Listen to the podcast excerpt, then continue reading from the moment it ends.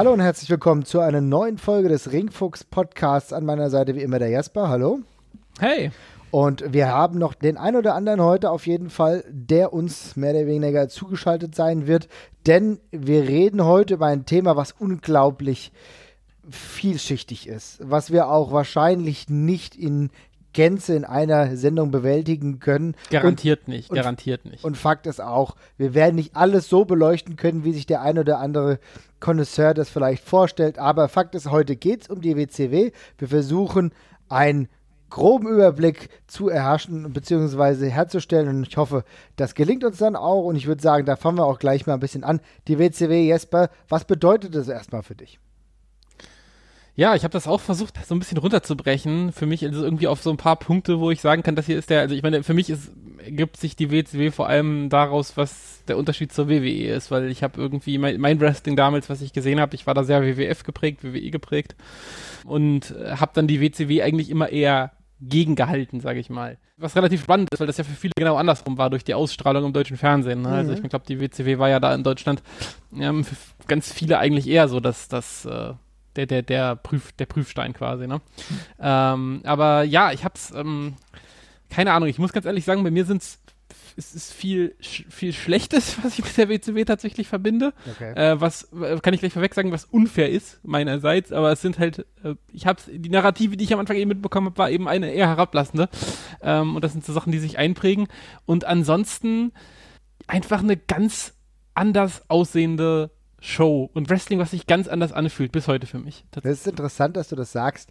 Äh, darauf werden wir auf jeden Fall auch gleich nochmal zu sprechen kommen, aber ich hoffe, dich heute in dieser Sendung vielleicht ein bisschen vom Gegenteil ähm, hm. überzeugen zu können, denn äh, diese Negativität, die du jetzt so angesprochen hast, die habe ich ursprünglich auch äh, gesehen aber im Laufe der Zeit dann doch anders wahrgenommen.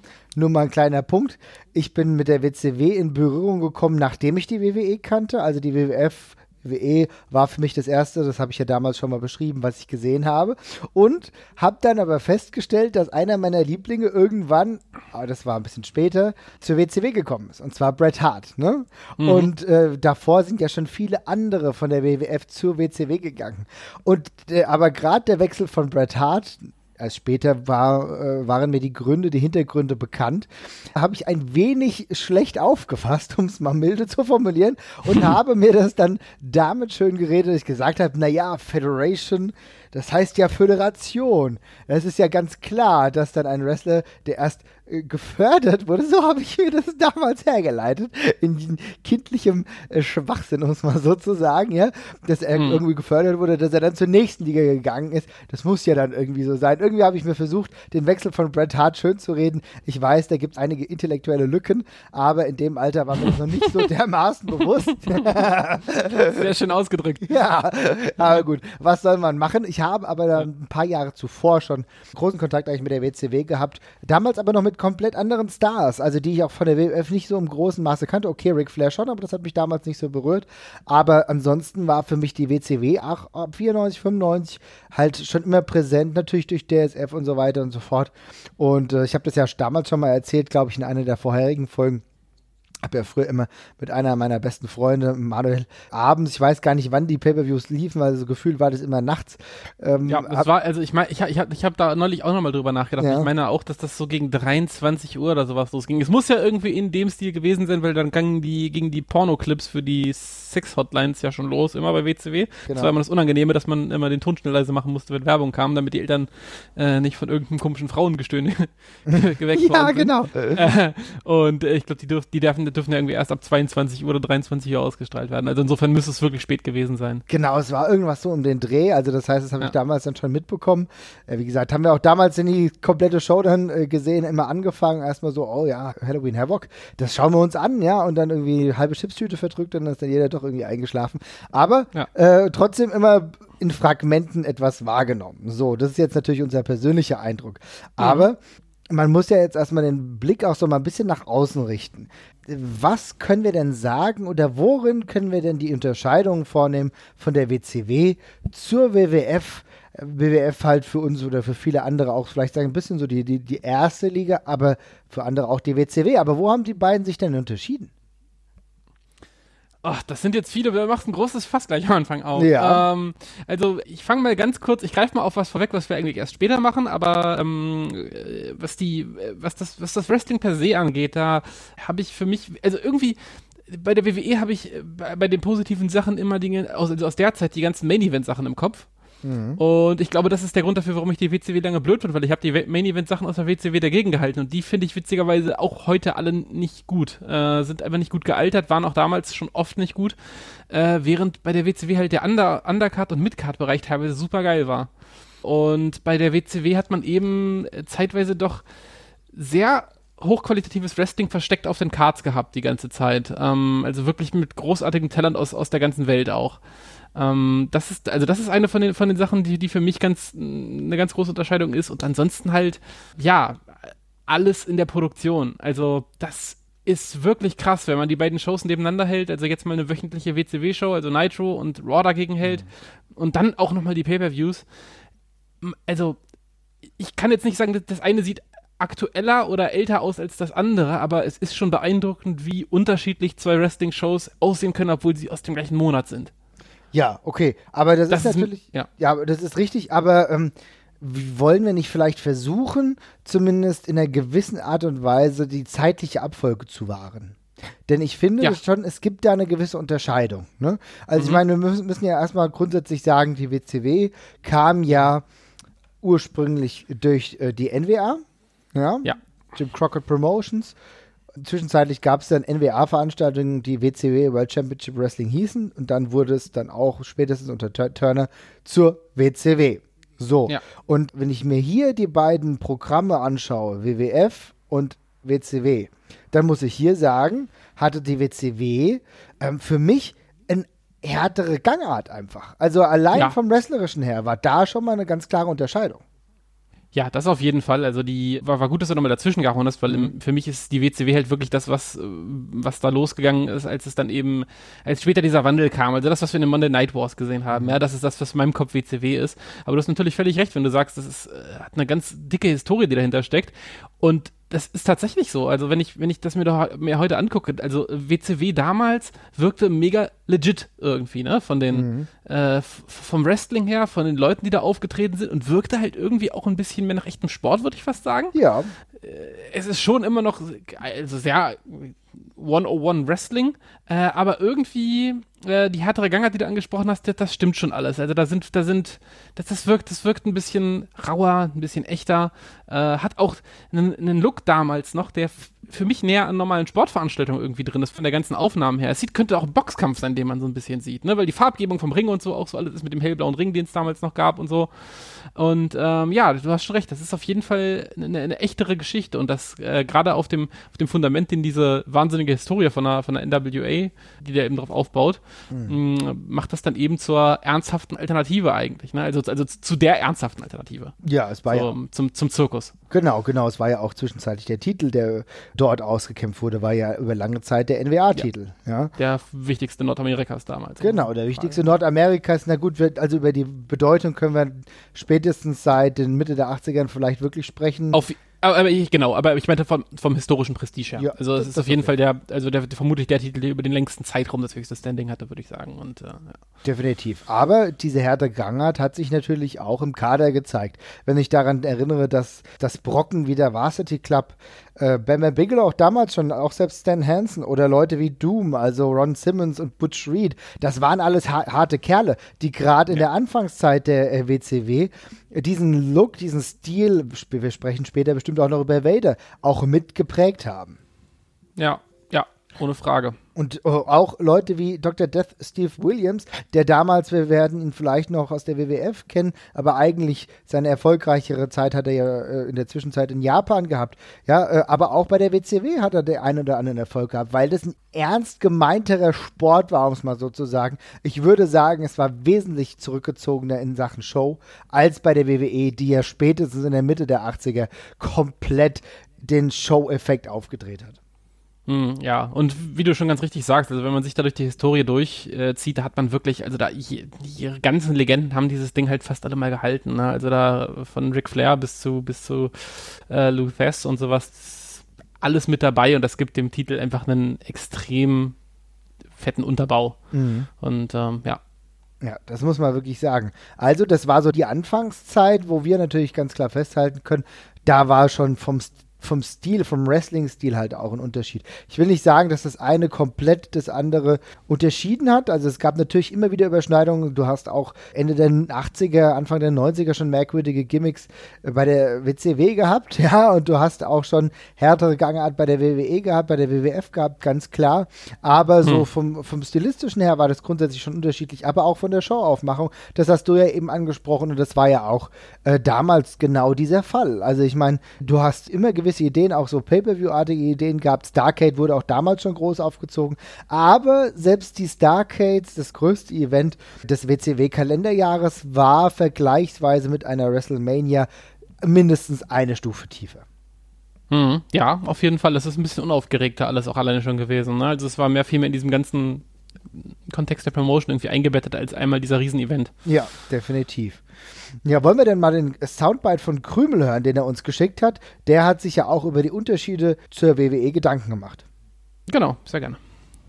Ja, guten Abend, liebe Ringfüchse und alle, die hier zuhören. Wenn die Ringfüchse ankommen und sagen, erzähl doch mal was über den Stil und den Look der WCW, gerne auch im Vergleich zur WWF oder WWE. Ja, dann saß ich da erstmal und dachte mir so, pff, was soll ich denn da erzählen? Aber ist mir irgendwann doch was eingefallen. Dann dachte ich, boah, ey, da kannst du ja endlos drüber erzählen. Kann ich ganz gut, mache ich jetzt aber nicht. Ähm, generell hatte ich bei der WCW immer ein ganz anderes Gefühl im Vergleich zur WWF damals. Vorab muss man allerdings auch sagen, dass ich die WWF damals auch kaum verfolgt hatte. War ja so gesehen, als WCW-Fan, der ich war, war die WWF ja der Feind. Und den Feind guckt man nicht an. So dachte man früher ein wenig. Im Euro-Wrestling hat man das übrigens auch mal so gedacht. Und mir wurde auch bei der WWF ein bisschen zu viel gelabert. Wenn es äh, zum Beispiel einen Fortschritt bei den Fäden gab, dann meistens nur im Ring, über Promos oder maximal Backstage in, in, mit irgendeiner Mülltonne auf dem Kopf. So kam es mir zumindest vor. Kann natürlich sein, dass es relativ postfaktisch ist, was ich gerade sage, aber ich würde einfach mal behaupten, dass die WCW damals deutlich mehr, ja, wie nenne ich das, on the road war bei Fädensegmenten. Äh, könnt ihr ja auch mal vielleicht nachgucken, ob das richtig ist. Wenn ich falsch liege, ist das auch kein Problem. Ähm, weiterer Gedanke zum Stil an sich von der WCW. Ähm, wenn ich so ein bisschen zurückdenke, die WCW wirkte an sich düsterer. So kam es mir vor, jetzt so vom reinen TV-Bild her, als die WWF. Liegt natürlich aber auch daran, dass zum Ende hin in den ganzen Arenen alles abgedunkelt wurde. Nahezu alles, was man irgendwie abdunkeln konnte, wurde ja abgedunkelt, weil da kaum noch einer hingegangen ist. Diese Bilder sind selbstverständlich präsenter im Kopf als jetzt die Nitros von 1997.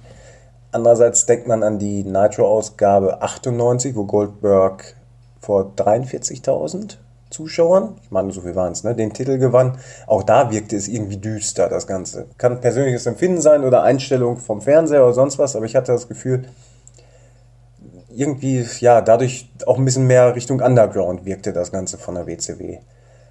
Persönlich gut gefallen hatte mir damals die Tatsache, dass die Kommentatoren weit weg vom Ring saßen, nicht so wie bei WWF Raw.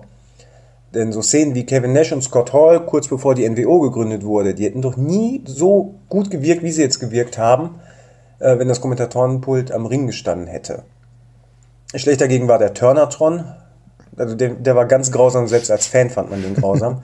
da war die WWF immer einen Schritt voraus und sowieso wirkte die WWF-Produktion an sich ja, reifer irgendwie als die der WCW, sei es Hype-Videos, beim Entrance oder auch bei der Kameraführung, eigentlich bei allen, was irgendwie mit dem Production Value zu tun hatte. Hat mich damals nicht gestört bei der WCW, war mir nicht wichtig, aber wenn ich jetzt daran zurückdenke oder wenn wir uns in der Catch-WG alte WCW-Videos angucken, ja, da wird mir teilweise schon echt anders, was ich damals cool fand und mittlerweile eigentlich nur noch grausam. Aber die Dinger sind 20 Jahre her. Andererseits, WWF hat es gezeigt, auch vor 20 Jahren konnte man schon super Videos machen.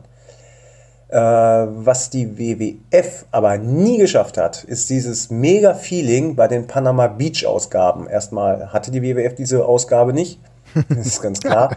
aber die WCW hat es da geschafft, dass es für mich immer fast die wichtigste Nitro-Ausgabe des Jahres war. Ich war fasziniert von der Location. Der Ring hatte einen besonderen Schmuck. Panama Beach war für mich immer eines der Highlights überhaupt. Auch der Pay-Per-View Road Wild Wobei ich hier irgendwie sagen muss, Motorräder haben mir nie das gegeben, was es eigentlich einem Zuschauer hätte geben sollen bei so einer Kulisse. Ist auch heute so, dass ich Motorräder fürchterlich finde. Aber die Location war was anderes und hat mir in dem Sinne sehr gut gefallen. Jo, das war's von mir erstmal. Bis bald und danke, dass ich mal wieder was sagen durfte. Tschö.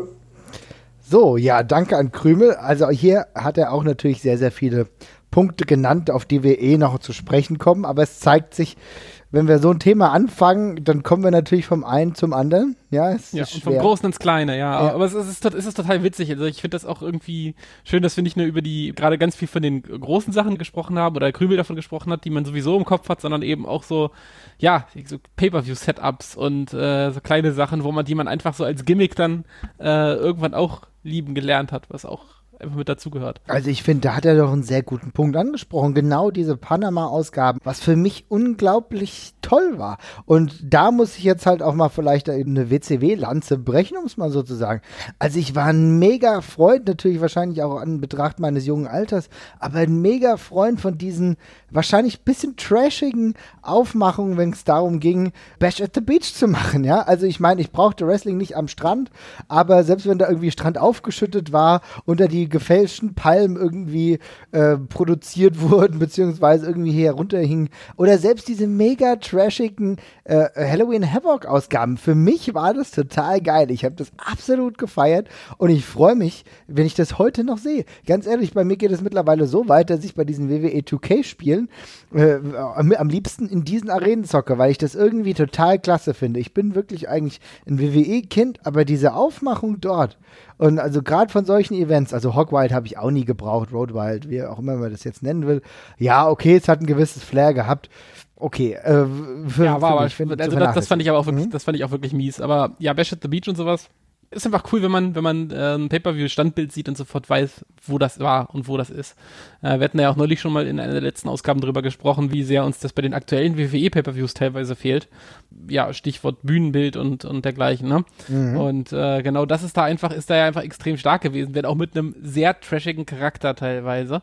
Aber es hat auf jeden Fall zumindest eine Zeit lang funktioniert. Irgendwann, irgendwann wirkte, also es ist witzig, man guckt sich, man guckt sich das an und eine Weile wirkt das alles ganz normal.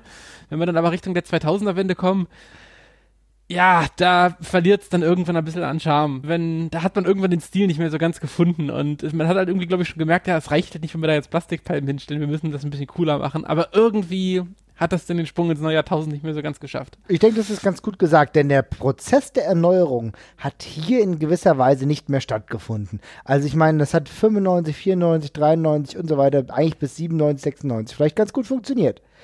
Und ich glaube, da hat es die Leute auch noch angezogen. Aber gerade in dieser Zeit ist ja auch eine Entwicklung des Fanstammes, des Wrestling-Fanstammes vonstatten gegangen. Und wir, wir dürfen auch hier, wenn wir uns die WCW angucken, nicht die Einflüsse der ECW außer Acht lassen, die Mhm. die ECW einfach auf ein Fanklientel hatte. Und ich glaube, dass spätestens beim Erstarken der ECW das auch auf die Fans gewirkt hat, dass die andere Ansprüche hatten. Und dann kannst du natürlich ein äh, Bash at the Beach oder ein Halloween Havoc nicht mehr so gestalten, wie er comicartig, übrigens, das darf man auch nicht vernachlässigen, dahinter stand Ted Turner, Ted Turner auch mit einer Der Geldkanone. Geldkanone, ganz klar, halt natürlich auch mit der Möglichkeit, so ein Setting zu machen. Ja, also ich Ja. meine, die wissen um die Produktion von Bühnenbildern und so weiter und so fort. Deswegen sah das auch am Anfang so richtig gut aus. Aber auch die haben einfach die Übersetzung nicht geschafft, um das einem coolen Look zu geben, wo auch 17-Jährige denken, geil, Halloween Havoc, bisschen anders, bisschen düsterer, aber kommt gut rüber. Das ist teilweise aber auch nicht mal, ja, es ist teilweise eine, eine Stilsache, wo man den, wo man den, wo man den quasi den Zeitgeist verpasst hat, das ist keine Frage. Aber ich muss ganz ehrlich sagen, teilweise ist es auch einfach, ist es nicht nur zeitlich falsch, sondern schlecht gemacht, finde ich ganz ehrlich. Ja, klar. Ähm, Gut, du siehst aber da, du, sorry, wenn ich dich äh, einhake, aber du siehst ja doch da, dass da das Production Volume einfach nach unten gegangen ist, ne? Ja, ich frage mich nur, warum, ganz ehrlich. Also, weil, dann können wir jetzt ja mal langsam so ein bisschen die Brücke zur ganzen Production-Richtung schlagen, wenn wir gerade sowieso schon dabei sind. Ja, Ne? Also, ähm, weil das Ding ist, ich, das fällt mir immer wieder auf. Ich kann, ich kann mir WWE-Shows, oder damals, ich sag jetzt WWE einfach und nicht andauernd WWF, äh, WWE-Shows von 97, 98 angucken und die Entrances sehen alle immer noch geil aus. Da ist eine riesige Leinwand hinter, das Pyro sieht geil aus, die Entrance-Rampe ist geil beleuchtet und das wirkt einfach alles gigantisch. Also, selbst jede verdammte Raw-Show wirkt riesig groß, ja du guckst dir Nitro oder irgendwie WCW-Pay-Per-Views an und die Entrances sehen allesamt zum Kotzen aus. Das hat oft für mich, also ich habe lang, ich saß lange davor und ich habe mir ungefähr jetzt für, in Vorbereitung nochmal so 20, 30 Einmärsche nochmal am Stück einfach mal angesehen, weil ich wissen wollte, was mich so stört. Zum einen ist der Hintergrund einfach schwarz bei der WCW. Ne? Mhm. Es ist einfach nur auf dieses WCW-Logo vor schwarzem, vor schwarzer Wand irgendwie. Und die Halle sieht winzig aus, egal wo sie sind, wenn dieser Typ über diese, über diese Rampe rausmarschiert, wo er aus einer relativ kleinen Tür quasi rauskommt, ja. Und die Beleuchtung, was Krümel auch schon angesprochen hat, ist einfach mega dunkel die ganze Zeit. Es sieht super düster aus, aber nicht im Sinne von mystisch düster, sondern einfach, also das, die schaffen das irgendwie alles kleiner aussehen zu lassen, als es ist und nicht im positiven Sinne. Mhm. Ja, das, das ist ganz komisch. Und äh, das ruiniert mir halt bei ganz vielen Sachen so ein bisschen das Big-Time-Feeling, weil die Leute kommen dann irgendwie raus und die Kamera hält extrem nah auf die Leute rauf, während sie da raustapsen.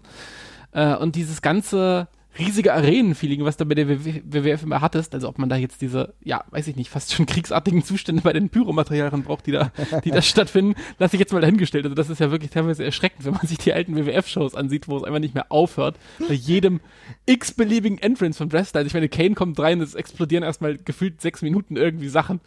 Äh, muss halt auch nicht sein, aber. Die ähm, Headbangers. ja, ja, so geil, endlich, endlich wieder. So, ja. hier kommen 30 Raketen. äh, und das, das ist, aber das, das, bei der WCW ist es halt genau andersrum und das Pyro sieht zum Beispiel auch teilweise echt einfach nur billig aus so, und das ist so ein bisschen wie gewollt und nicht gekonnt die ganze Zeit. Ja. Und da hatte die WWF einfach einen riesen Vorsprung, die Sachen äh, schöner aussehen zu lassen, finde ich. Ja, also das ist, das ist natürlich eine sehr vielschichtige Angelegenheit, wenn wir jetzt über das Production Value sprechen. Ähm, oder auch die Produktion an sich. Und da gebe ich dir zum großen Teil auch wirklich recht. Also die Entrances haben nicht die Größe gehabt oftmals wie die WWF. Natürlich kannst du, du kannst ja immer bei der WWF oder WWE ikonische Entrances äh, aufzeigen. Also da mhm. brauchen wir gar nicht mit Undertaker anfangen. Da weißt du, gibt es auch ja. ganz andere. Aber bei der WCW war das problematisch. Du wusstest, wenn Ric Flair rauskommt, ja, aber dann war die Robe auch ein großer Teil, äh, der dazu beigetragen hat, weil sonst nicht ganz so viel passiert ist. Ja, also ja, weißt, du, weißt, du, warum der, weißt du, warum der Ric Flair Entrance auch ganz geil war? Hm? Weil es eine Musik war, die die WCW nicht selber gemacht hat. Richtig. Da kommen wir gleich auch noch drauf zu sprechen. Ja. Äh, aber ja, bevor wir das tun, magst du vielleicht, der, der Ricky hat uns auch ein Soundbite geschickt, mhm. äh, magst du das an der Stelle vielleicht mal ganz kurz einspielen? Na, auf jeden sich Fall. genau darauf. Also, was mir zum Thema WCW einfällt, Production Values. Ich weiß nicht, in welche Richtung sich eure Show entwickelt. Aber ich glaube, der Appeal, den die WWE oder WWF schon früher hatte, ähm, hat immer dafür gesorgt, dass viele Wrestling-Fans von der WCW eher abgeschreckt sind. Denn während die WWE eher diesen hellen Look hatte, großartige Beleuchtung, große Hallen, sehr, ja, wie soll ich sagen, detailliert sauber aufgebaut, sehr hochwertig produzierte Backstage-Segmente, hat man in der WCW immer diesen eher dunklen, nicht so gut ausgeleuchteten Style gehabt mit sehr billigen Feuerwerken, was in der WWF auch schon immer anders war, weil da viel mehr Geld für sowas irgendwie zur Verfügung gestellt wurde oder ausgegeben wurde, denn WCW hatte genug Geld durch Turner. Ähm, äh, das sind so Sachen, die die Atmosphäre sehr beeinflusst haben und hat, hat alles, was die WWE geboten hat in Sachen Production Values eben sehr zu diesem Larger-than-Life-Feeling der WWF beigetragen, während bei der WCW eben immer alles eher ein bisschen zweitrangiger war und das auch bis zum Ende. Das heißt, hat man da ein Backstage-Segment gesehen, wo Ric Flair mit einer Limo vorfährt, dann ähm, war im Hintergrund auch mal ein Snackautomat zu sehen und sowas wäre in der WWF immer undenkbar gewesen.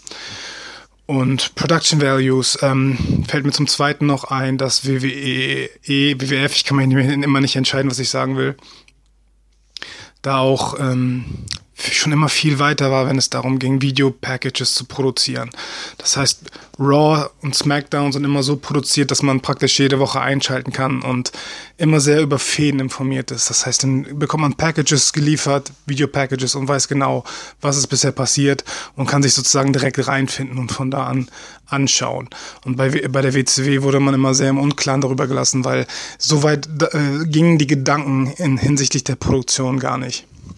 Und ja, man könnte tausend Sachen nennen und ich nehme das auch gerade nur spontan auf, aber die WCW war da immer etwas zweitklassiger und ich glaube, das hat immer viele abgeschreckt und viele vom, von dem eigentlich sehr oft äh, oder oft sehr guten Produkt irgendwie weggeführt. Mhm. Ja, schön, dass er da nochmal die Brücke schlägt, äh, wo wir auch dann noch später zu sprechen kommen, denn über das eigentlich Innenring-Produkt. Aber wenn wir jetzt bei der Production bleiben, ist es halt genau der Punkt. Also ich finde, das hat er eben schön illustriert. Die ganzen Promo-Videos. Also ich meine, wir kennen die WWF-Promo-Videos. Und äh, da kann oftmals das Innenring-Produkt auch nicht das gehalten haben, was wir uns erhofft haben. Aber allein, und jetzt, jetzt, jetzt drehe ich das schon ein bisschen auf, aber allein wenn ich mir überlege, wie damals der Lex Express in der WWF gehypt wurde, ja, und mhm. was sie da alles aufgefahren haben, mit einer eigenen Musik, mit einem eigenen, ja, mit, mit eigenen Sängern, die äh, Lex Lugers äh, Tour-Theme produziert haben. Da steckt wirklich was dahinter, diese Motivation und so weiter und so fort, die Fans an ihn heranzuziehen. Das hat eigentlich komplett, das ist jetzt nur äh, exemplarisch, aber sowas hat bei der WCW halt andauernd gefehlt. Ich könnte kein, heute könnte ich kein. Ich wollte es gerade sagen, ja. äh, kein ikonisches äh, Musikvideo dir nennen, ja. wo ich sage, ja. Mann, wie war das geil. Und ich kann dir aus den Mitte der 90ern drei, vier, fünf von der WWF nennen. Und das hängt nicht damit zusammen, dass ich das Produkt nicht verfolgt habe, denn ich habe beide. Produkte verfolgt. Ich meine, die WWF-Spots sind so geil, dass sie es aus dem Wrestling herausgeschafft haben. Ja, ich weiß noch, neulich gab es hier den, äh, als, in, als der Wahlkampf in Großbritannien war, hatte jemand das Jerry McCorbin gegen Theresa May Video, hat die Köpfe quasi über das Rock gegen Austin, gegen die Rock Austin WrestleMania Promo drüber gelegt. Von äh, fucking WrestleMania 17. Ja? Genau, von Limit Limp Biscuit Musik. Und ja. ich meine, die Dinger sind, die Dinger sind so gut. Die kann man, die kann man sich angucken, ohne das Match jemals gesehen zu haben. Und die sind einfach nur wahnsinnig geil, Alter. Ja. Und ähm, ja, wie du schon ganz sagst, ich wollte es nämlich genauso sagen. Mir fällt aus der WCW kein einziges ein. Was, ja. wo ich sage, das ist geil, da habe ich Bock drauf. Und genau das ist einer der Gründe, warum mir dieses Big-Time-Feeling immer abgegangen ist, weil die mir einfach selber gar nicht gut genug verkaufen konnten, wie wichtig das ist, was die da machen. Und da sind Videoproduktion ist die eine Sache, Entrance ist die andere. Also die Entrance, äh, die, also ich meine auch, dass es keine Entrance-Videos gibt. Es wird auch mit der Beleuchtung nichts gemacht. Du guckst dir die, den mit, mit 90s WWF-Kram an, wie viel da passiert, wenn die D-Generation X rauskommt, mit Nebel, der grün angestrahlt wird, irgendwie durcheinander mit, mit so geilen Strahlern und sowas, ja. Dann kommt Kane rein, die ganze Halle wird blutrot, dann kommt Steve Austin rein, dann passiert nochmal was anderes, dann werden zum ersten Mal irgendwie alle, alle Lichter mal angemacht und so, ne? Da passiert bei jedem Wrestler oder zumindest bei dem Main Event dann ganz unterschiedlicher Kram. Dann guckst du die WCW, das hast du da vielleicht bei zwei, drei Leuten. Ja, hast du vielleicht irgendwie so bei, bei, bei, bei Sting oder bei, ach ja, so eine Handvoll von Leuten, da wird ein bisschen was gemacht, aber es ist halt wirklich wenig und ähm, das stinkt da schon extrem ab. Und äh, es ist auch, es ist halt leider nicht so, dass es, dass es gewollt reduziert wird, sondern halt wie nicht gekonnt, finde ich. Ja, es wirkt eigentlich fast so, wie als hätten man sich darüber keine Gedanken gemacht. Ja. Was irgendwo absurd ist, weil äh, Ricky hat es ja gerade schon gesagt, dahinter hat ja auch Time Warner gesteckt. Leute, die sich damit auskennen und es hat ja dann, wie gesagt, zumindest über einen gewissen Zeitraum, auch wenn es um die Appearance der Stage äh, geht, hat es ja funktioniert. Aber dass man den Weg halt da irgendwie nicht hinbekommen hat, die Wrestler besser aussehen zu lassen, ist natürlich, ja, hat mich damals auch ein bisschen, wie soll ich sagen, in negativer ja. Hinsicht einfach beeindruckt. Hast du auch gemerkt, du hast eben schon angesprochen, die Entrance-Themes, also die Einzugsmusik. Ich, warte, bevor, bevor hm? wir zu der Musik kommen, weil da mache ich gleich einen Riesenfass auf. äh, wollte ich noch ganz kurz sagen, bei der Videoproduktion, es ist mir tatsächlich gerade noch eine Sache aufgefallen, es, sind keine, es ist in dem Sinne kein Promo-Video, aber man, ich finde ja auch bei der, man hat auch wenig Backstage-Skits oder so, die man bei der WCW, wo man, an die man sich im, best, im guten Sinne dran erinnert. Ja, und da fallen mir aber dann doch halt noch zum Beispiel die NWO-Videos ein, die sie gemacht haben, die zumindest einen sehr eigenen Look hatte mit diesem, mit dieser Schwarz-Weiß-Cam und diesem Hin- und Hergeschwenke die ganze Zeit mit der Kamera und so, ne?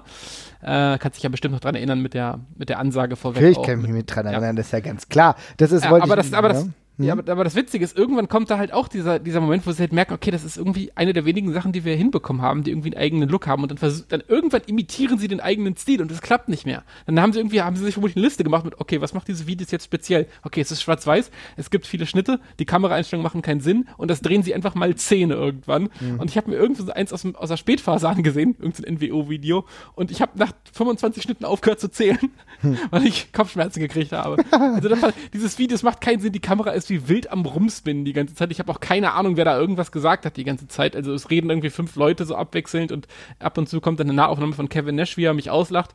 Und äh, das, ja, also, aber das war so, das war so eine der ikonischen Sachen, die sie hatten. Aber das hält dann eben auch so eine bestimmte Zeit nur, ne? Ja, also ich meine, das ist ganz klar. Da wollte ich nämlich auch eben gerade noch drauf zu sprechen kommen. Man hat hier schon einen kleinen Einschnitt gehabt mit der Produktion der NWO, die zumindest in der Anfangszeit wirklich durchdacht war. Ja, also wo das Produkt sich ja auch sowieso des Wrestlings dadurch allein gewandelt hat. Die Grenzen sind mehr und mehr verschwommen. Allein vom, ja, wer ist gut, wer ist böse, ist das Böse jetzt vielleicht cool und so weiter und so fort. Und gleichzeitig auch die Produktion. Dafür maßgeblich verantwortlich natürlich Eric Bischoff, der dafür gesorgt hat, dass der Look ein bisschen ein anderer ist. Das scheint wirklich das erste Mal gewesen zu sein, dass sich über solche Backstage-Segmente auch Gedanken gemacht wurde, denn in der Zeit zuvor war das halt hauptsächlich Interviews, manchmal noch Interviews reingeschnitten, laut gesprochen, irgendwas gesagt oder in irgendeinem billigen Set irgendwas gesagt. Ja, ich meine, man darf auch nicht vergessen, wenn wir über das Production Value sprechen, dann war es halt auch so, über einen langen Zeitraum, bevor Nitro überhaupt großartig zu dem wurde, was es, was es dann zwischenzeitlich war, war Saturday Night, ja.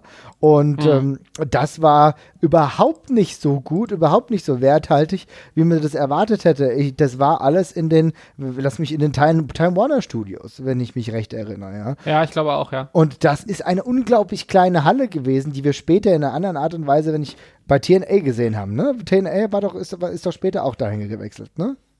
Ich glaube ja, das müssten dieselben gewesen sein. Genau. So. Ja. Und äh, dann wissen wir, das ist alles immens klein und es war noch kleiner als dann zwischenzeitlich bei TNA. So. Das war sehr, sehr klein und da kommt überhaupt kein Gefühl rüber. Also guck dir Entrances von dort an in einer komischen Art und Weise, wo dann schon Rauch rauskommt, ja. Aber die Tür wirkt wie von Terminator eingetreten und das wirkt alles so, so komisch, motorisch, aus einem, wie aus einer anderen Welt und hat überhaupt nicht zu dem Produkt Wrestling gepasst. Und es war bitter notwendig, dass man dann gesagt hat, man macht diesen Cut und geht weg von dieser ja. Situation als Main Show hin zu Nitro. Das war schon mal der erste Schritt in die richtige Richtung. Aber trotzdem, nochmal darauf zurückzukommen, insgesamt waren die, war, war die Diversität von Skits, von Promos halt nicht so, wie man sich bei einem optimalen Wrestling-Produkt einfach erwartet. Ja. Und jetzt Fall. wolltest du das Thema angehen, über das wir ja. wahrscheinlich fünf Jahre sprechen können. Aber genau, wir müssen, wir müssen, wir, ja. ja. wir müssen uns zurücknehmen, weil die Theme-Ausgabe soll ja auch noch kommen. Aber ja. ich mach mal so, Marvin, welche, also denk, geh mal kurz in dich, ja? Und nennen wir mal deine drei Lieblingsthemes aus der WCW, die du auch für besonders ikonisch hältst, ausgenommen NWO und Sting und Goldberg. Ah. Die drei zählen nicht. Super, du bist ganz schön fies. Also ich meine, ich bin ja. ja wirklich ein kleiner Theme-Fuchs und äh, mag ja Einzugsmusiken über alles. Aber jetzt wird schwer, weil Sting hätte ich auf jeden Fall noch genommen, die anderen übrigens nicht. Aber für mich auf jeden Fall ganz vorne dabei die Four Horsemen ja.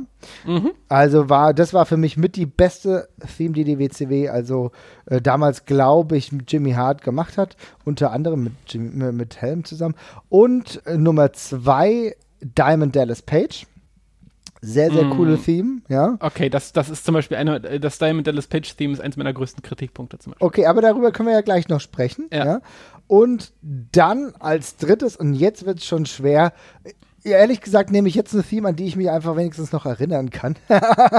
ja? ja? Und das war eigentlich der Dungeon of Doom. Die war nicht wirklich geil, aber ich erinnere mich wenigstens an die, an das Gelache und, und so weiter und so fort. Weil, und das ist jetzt der Punkt, dann kannst du gleich weiterreden, aber das Grundproblem der WCW war, dass die über sehr, sehr viele Jahre Production Themes genommen haben. Also Themes, die eigentlich nicht für die WCW, nicht für die Wrestler geschrieben wurden, sondern für gewisse Shows, also Stock-Themes genommen wurden, äh, die halt irgendwie schon vorgeschrieben wurden und die man dann eingesetzt hat, weil man gedacht hat, das passt einigermaßen. Und so klang das halt leider auch. Ja, und vieles davon waren halt auch leider Rip-Offs einfach, ne? Also ähm, gerade die DDP-Geschichte, die du gerade angesprochen hast, ist halt einfach, ich meine, es ist halt einfach Smells Like Teen Spirit. Ja, stimmt, ja. ja als, Raven übrigens ist, auch, ja. Mhm. Ja, äh, genau. So haben sie sich zweimal an Nirvana äh, bedient, ja, genau. Äh, dann irgendwer hatte auch noch, genau, Chris Jericho hatte Even Flow von Pearl Jam. Ja, das und war so gut. Die, die, das die, ist eins zu eins. Ja. Die sind, die sind, das Ding ist, die sind halt auch nicht angelehnt. Also bitte, wer es nicht kennt, gebt euch bitte das äh, WCW DDP-Theme, wirklich, ja, hört es euch an und haltet Smells Like Teen Spirit daneben. Es sind halt, es ist halt wirklich so weit geändert, wie man es machen muss, um nicht verklagt zu werden. Ja. Also es ist wirklich, es ist wirklich eins zu eins das Ding. Und das wirkt auf mich unfassbar billig. Und ähm, das Theme wird noch davon gerettet, dass zumindest am Anfang dieses kleine äh, Sprachsnippet kommt von DDP, wie er das Self-Hi-Fi äh, reinbrüllt. Ja. Aber das ist halt der große Vorteil an diesen ganzen WWF-Themes aus der gleichen Zeit oder zumindest von ganz vielen, wo auch Mitkader und Underkader Themes haben. Du hast die ersten zwei, drei Sekunden und du weißt, wer es ist. Und die Themes klingen alle echt verschieden Mhm. zur damaligen Zeit. Auch klischeehaft, auch musikalisch nicht geil, aber sie sind zumindest irgendwie alle sauber produziert und nett gemacht. Und in der WCW, du hast diese Rip-Offs, du hast Themes, die, das Eddie Guerrero-Theme, was ich als ganz gute in, in Erinnerung hatte in der WCW, ja. Naja. Es ist so ein laid back, so ein bisschen wie Razor Ramon mäßig, ja? Ja. Aber dann kommen einfach MIDI-Trompeten. Ja, genau. Da kommen halt wirklich MIDI-Trompeten auf einmal. Ja, genau. Ja. Also, äh, also dahingehend, ich nehme jetzt den Dungeon of Doom übrigens raus. Jetzt hast du mich an was erinnert, was ich wirklich noch ganz okay fand, war die ähm, Theme der Latin World Order. Ja, also äh, das, Ja. das war, hat mir ganz gut Das ist noch gefallen. ganz nett, ja. Ja, also wirklich auch ein bisschen laid back. Aber du hast den Punkt da schon ganz gut herausgearbeitet. Das Grundproblem war halt, dass unglaublich viel einfach random war, ja. Random und Rip-Offs, ja. Random und Rip-Offs. Und das gerade dieses Random ist voll problematisch, denn ich habe mir diese Themes gemerkt. Und ich Ja. merke, wenn Wrestler Nummer 3 mit genau der gleichen Einzugsmusik Exakt. rauskommt und die Ja. eigentlich aber keine Verbindung haben. Und das stört. Das ist wirklich, wirklich nicht, nicht gut und das lässt es dann richtig billig wirken, wenn man dann, also vor allem es ging teilweise auch in einem, in einem schnellen Tempo tatsächlich, ne? Also so, dass man, es war jetzt nicht so eine, so eine reine Nerd-Geschichte, dass Mhm. man sich das Team über Jahre gemerkt hat. Das war teilweise innerhalb von einem Jahr, dass sie die Leute damit mal rausgeschickt haben und so. Und ähm, ja, das ist dann. Ja, sie, sie hatten ja das fast, nicht gut. sie hatten ja fast wie so Jobber-Themes, ja. Also ja, ja, es sind irgendwie einfach so wiederkehrende. Ja, genau. Und das war's dann so. Was auch interessant ist, das ist mir beim Gucken jetzt aufgefallen, wie leise die Themes in der, im Mix sind, wenn, wenn die Ja. rauskommen. Das, das läuft selbst im Hintergrund und du hörst das kaum. Und am Anfang dachte ich, okay, das ist bei den Jobbern oder in der Undercard vielleicht so. Aber das zieht sich bis auf zwei, drei Wrestler, wo die Musik das Gimmick ist, bei Goldberg zum Beispiel, zieht sich das durch die gesamte Show. Also die kommen rein und äh, das nimmt für mich den Entrances, weil der Moment, wo ein Wrestler auf der Bühne kommt, ist für mich der wichtigste in der Wrestling-Show. Das Ja. ist wichtiger manchmal als das Match. Ich freue mich teilweise nur auf die Entrances. Und das stirbt da alles. Die kommen einfach, die kommen alle aus der Tür raus und im Hintergrund dudelt so ein bisschen Fahrstuhlmusik vor sich hin. und die Kamera äh, geht zwei Meter vor den Wrestlern lang, während die Wrestler auch alle durchgehend irgendwas in die Kamera brabbeln. Was Ja. ich nicht verstehe. Ich verstehe gar nichts. Das ich war verstehe die Musik nicht. Aber das ist ein sehr cooler Punkt. Das ist, finde ich, gut, dass du den jetzt gemacht hast, auch wenn du dann vielleicht nur unabsichtlich gemacht hast, denn das ist einer der Hauptmerkmale der WCW bei Entrances, dass sehr, sehr viele Wrestler in der Zeit, in der die Kamera auf sie geblendet war, einfach was reingeprabbelt haben. Also Ja. das war, das ist kein Zufall, dass du das jetzt sagst, denn es ist dir im Kopf irgendwo hängen geblieben, weil es total häufig war. Das war Ja, bei das jedem zweiten, dritten Entrance war das Ja, der Fall. ja, das ist die ganze Zeit. Je, jeder, jeder Heel, der rauskommt, oder jeder, vor allem alle Muskelprozils, sind die ganze Zeit am Faseln, wenn sie rauskommen. Ja. Und das Schlimme ist, die Moderatoren reden, äh, die Kommentatoren reden die ganze Zeit drüber. Und dann hast du diesen seltsamen Mischbrei aus Publikumsreaktionen, aus Kommentatoren, aus der zu leisen Musik und dem Gebrabbel. Und es ist einfach so, äh, Hilfe. Mhm. Ich, nichts wirkt gerade. Das ist genau der Punkt. Das ist wirklich auch schwierig, weil es keinen Sinn gemacht hat oder Sinn ergab, weil man das gar nicht verstanden hat. Aber nochmal ganz kurz zu den Theme-Songs. Ich will noch ganz kurz sagen, es war nicht nur, es war nicht nur Production Music. Es gab nämlich auch die ein oder andere Theme, die dann von der WCW, und das waren wirklich gar nicht wenig. Also, ich meine, bei der Masse an Wrestlern war es vielleicht auch schwierig, das alles zu produzieren. Gerade von Jimmy Hart, der da zwischenzeitlich hauptverantwortlich war. Aber es gab auch eigene Theme Song-CDs und da waren dann so Klassiker dabei wie von den American Males, ja.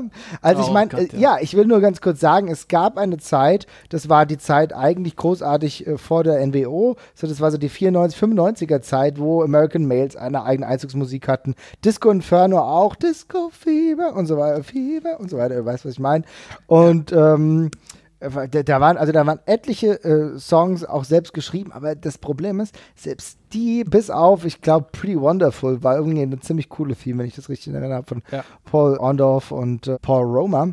Ah, aber sonst war auch da, das klang auch an sich auch nicht so wirklich geil. Also auch selbst da muss man sagen, wenn du dann die Dinger da, dagegen gehalten hast, wie von Jim Johnson, der halt äh, nicht nur diese Undertaker und so weiter, ich will jetzt nicht die ganze Zeit auf dem Undertaker rumreiten, was für mich aber ein leicht, leichtes Beispiel ist, aber selbst die Bret Hart Themes und so weiter und so fort, selbst diese cheesy Shawn Michaels Nummer, ja, selbst das ist ein ganz anderes Niveau. Ja, das ist, ja, vor allem sind halt die, die Teams gehen alle komplett in eine Vollen. Weißt du, sie machen ja. auch oft, oft sind sie peinlich, aber dann sind sie wenigstens volles Met peinlich und geben dem Rest eine Richtung. Und das ist halt hier nicht der Fall. Mhm. Äh, ich habe übrigens noch einen Geheimtipp an WCW-Themes, die geil sind. Und das ist das allererste Chris Jericho-Theme aus der WCW. Okay. Äh, das hat, es klingt wie, es klingt wie das Titellied aus Baywatch so ein bisschen. Da war Chris Jericho noch Babyface und es soll ihn als, aber es wirkt, das, das Theme wirkt als lässt ihn als, ich weiß nicht, du hörst das Theme und du denkst, was für ein dummes Arschloch. Es ist fantastisch. es, soll ihn, es soll heroisch klingen, aber es klingt einfach nur furchtbar. Und ich habe mir das immer noch gewünscht, dass er das eigentlich nochmal in der WWE nutzen könnte, wenn er mal rauskommt. Weil es ist so richtig schön 80s schmerzvoll. Aber ja. Okay. Ja, aber ist da, also da kann man, da kann man, denke ich, einen Haken drunter machen. Also ja. in dem Bereich verliert die WCW halt so dermaßen. Gerade bei den Themes, bei der, bei der Produktion kann man drüber streiten, da lass ich mit mir reden. Ja, ich denke. Manch, einer, manch ja. einer mag dem, Dun mag, mag dem dunklen Look besser gefallen, aber bei den Themes, ähm, ja. Ich denke, ja, darüber lässt sich in der Tat streiten. Aber wenn wir über die Produktion reden, dann will ich auch einen, einen Punkt anführen, der mich ja in einer gewissen Art und Weise schon genervt hat, wenn ich ehrlich bin. Und zwar war das das ständige Cross-Promoten von anderen Formaten. Und zwar mhm. hat, war logischerweise Time Warner ein großer Komplex, der nicht nur die WCW im Fokus hatte, sondern viele andere Produktionen auch. Und was mich hier immer wieder gestört hat, war die Tatsache, dass gerade beim Bash at the Beach irgendwas war von irgendeiner Beach-Sendung. Ich, wirklich, ist jetzt schon lang her, ich kann das nicht mehr hundertprozentig reproduzieren, aber natürlich war es so, dass Dinge wie Thunder in Paradise, nur weil Hulk Hogan der Hauptschauspieler war und das ebenfalls von Time Warner produziert war, dass es da irgendwelche äh, Verbindungen gab und dass es dann irgendwo du, du das Gefühl hast, okay, das Wrestling ist hier gar nicht mehr großartig im Fokus. Das hat mich immer wieder gestört und es hat mich immer wieder an diesem Produkt auch, wie soll ich sagen, entnervt in einer gewissen Art und Weise. Ist dir das auch manchmal negativ aufgefallen oder bin ich da der Einzige? Nee, würde ich komplett unterstreichen. Also habe ich mir tatsächlich nicht aufgeschrieben, aber jetzt, wo du sagst, ja, also hundertprozentige Zustimmung dazu. ja, ne, also es war irgendwie, war irgendwie nervig. Es gab es nämlich auch total häufig. Also diese ganze Bash at the Beach Sache ist wie hier nur die Spitze des Eisbergs. Ja, ja, ja. Und das hast du ja, aber das hast du halt auch seitdem. Ja, ich meine, das, das, lässt sich auch, ich meine, wir haben ja schon mal über, den, über, die, über diese ganzen Marketing-Sachen, die die WCW gemacht genau. haben, wir schon mal ausführlich gesprochen. So, das ist ja, das geht, das ist ja das einfach nur weitergedacht, ne? Von Kiss Demon bis hin zu Chucky der Mörderpuppe oh und dergleichen. Ja. Womit, du das, womit, womit, du das, womit du das eigene Produkt eben dermaßen entwertest, einfach. Also. Ja, ja. ärgerlich gewesen eigentlich, aber das fand ich, äh, hat der ganzen Produktion fast eher geschadet, als es ihr geholfen hat. Du kannst ja natürlich durch hochwertige Filmproduktion vielleicht auch ein bisschen was mitnehmen, aber du hast es anscheinend nicht geschafft, diesen Look, den du vielleicht manchmal in Filmen produziert hast, jetzt irgendwie aufs Wrestling-Produkt überzustülpen, schade, vielleicht eine vertane Chance. Aber gut, wie gesagt, um das eigentliche in-Ring-Produkt können wir uns ja jetzt aber mal kümmern, nachdem wir jetzt schon ein bisschen über die Produktion gesprochen haben. Auch hier, wie mhm. gesagt, über die Produktion gibt es Pro und Kontrast. Ne? Ich meine, nochmal ganz kurz, jetzt komme ich gleich zum inneren Produkt. Aber wo ich die WCW zum Beispiel ganz interessant gesehen habe, war äh, bei den ganzen Clash of the Champions Folgen, die so eine Mischung zwischen Pay-per-View und, also ich will mal sagen, TV-Show Plus waren, ja? Ja, ja, absolut. Das war so ein, ja, es ist so ein bisschen showcasey, ja? irgendwie mhm. so ein bisschen. Ne? Also man, man zeigt so, man zeigt so ein bisschen das Geilste, was man, was man hat, aber in einem etwas lockeren Rahmen und äh, auch nicht so diese ganz großen Money-Matches, sondern so ein bisschen durchmischt immer. Genau. Und das, das hat mir, das, das finde ich, ist ein geiles Konzept. Das finde ich auch total super. Also es ist ja auch ein bisschen, das ist, äh, diese, diese, diese WWE Network Shows, die heute gemacht werden, die erinnern mich immer so ein bisschen daran irgendwie. Roadblock oder sowas. Ja, ja? genau. Was, äh, was irgendwie so eine Mischung aus Hausshow und, und Pay-Per-View irgendwie ist, so eine ganz abstruse. Wo man eben sagt, hier, das sind schon alle dabei, es ist halt irgendwie nicht ganz so wichtig, aber wird geil. Und ähm, daran erinnert mich das. Und da sind auch echt, da ist viel gutes Zeug bei. Und das lässt sich überraschenderweise, finde ich, fast besser gucken als der normale WCW-Output, wenn man das heute anmacht. Das will ich nämlich sagen. Das ist schön, dass du das jetzt auch sagst, weil darauf wollte ich zu sprechen kommen. Denn diese Clash of the Champions sind für mich oftmals gute Produkte, gute Events, äh, ja. mit, die auch ein interessantes Innenring-Gefühl produzieren. Ja. Dadurch, ja. dass sie halt auch oftmals, dass auch oftmals Matches äh, im Fokus stehen, im Main Event stehen, die sonst vielleicht bei einem Pay-Per-View nicht im Main Event gestanden haben. Also das, mhm. da vielleicht machen wir darüber vielleicht nochmal eine eigene Sendung, so die Best of Clash of the Champions, ja, Clash of Champions, ja. äh, weil das hat mir teilweise echt wirklich gut gefallen bei der WCW. Und da haben sie was hinbekommen, was zeitloser ist als das Groß, der Großteil des, der sonstigen Produkte. Also Clash of Champions kann man sich wahrscheinlich noch ein bisschen besser angucken. Aber jetzt gehen wir zu diesem Innenring-Produkt, der die Clash of Champions-Serie ähm, ganz gut gemacht hat, aber nicht nur die Clash of Champions-Serie. Denn wir können viel über den Look und den viel sprechen des Produktes, aber die Matches waren oftmals gar nicht so verkehrt, oder? Ja, wie gesagt, ich muss es tatsächlich nach Karten unterteilen. Mhm. Ähm, es gibt Phasen in der WCW, ich, da kann ich mir ein Jahr lang kein Main Event angucken, ohne das kalte Kotzen zu kriegen. Es ist einfach so. Also, ja. da ich äh, Goldberg, Scott Steiner, ähm, äh, Lex Luger, Hulk Hogan, dann noch Ultimate Warrior am, im schlimmsten Fall drauf und so. Mhm. Es, das geht nicht. Da hilft dann auch ein DDP oder sowas nichts mehr. Es geht aber nicht.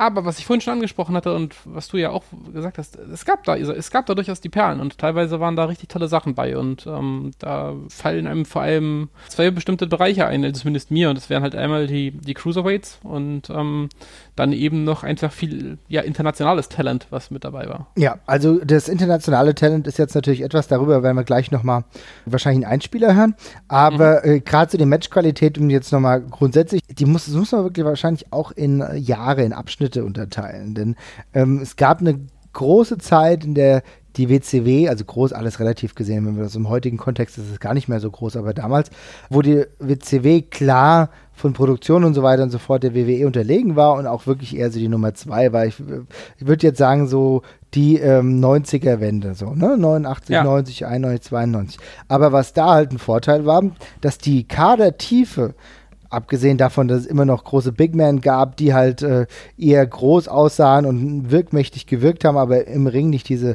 Fähigkeiten hatten, gab es trotzdem die Leute, die du gehabt hast, um ein gutes Match zu transportieren, zu produzieren auch. Ja, da will ich jetzt sagen, ähm, die ganze Serie mit Steamboat Ric Flair, die auch in den 90ern, 89, mhm. 90ern stattgefunden hat. Du hattest gute Talente. Ja, Sting, auch wenn man ihn vielleicht als mit seinem hellen Charakter nicht so gut gemocht hat, aber auch da mit äh, Iron Sheik Sheik, der dann zwischenzeitlich gewechselt ist. Du hattest eine sehr große Tag-Team-Szene, ja, den, mit den Road Warriors, mit äh, unter anderem auch den Steiner Brothers, die für mich einer der, ja, vielleicht wichtigsten Tag-Teams zeitweise waren, ja.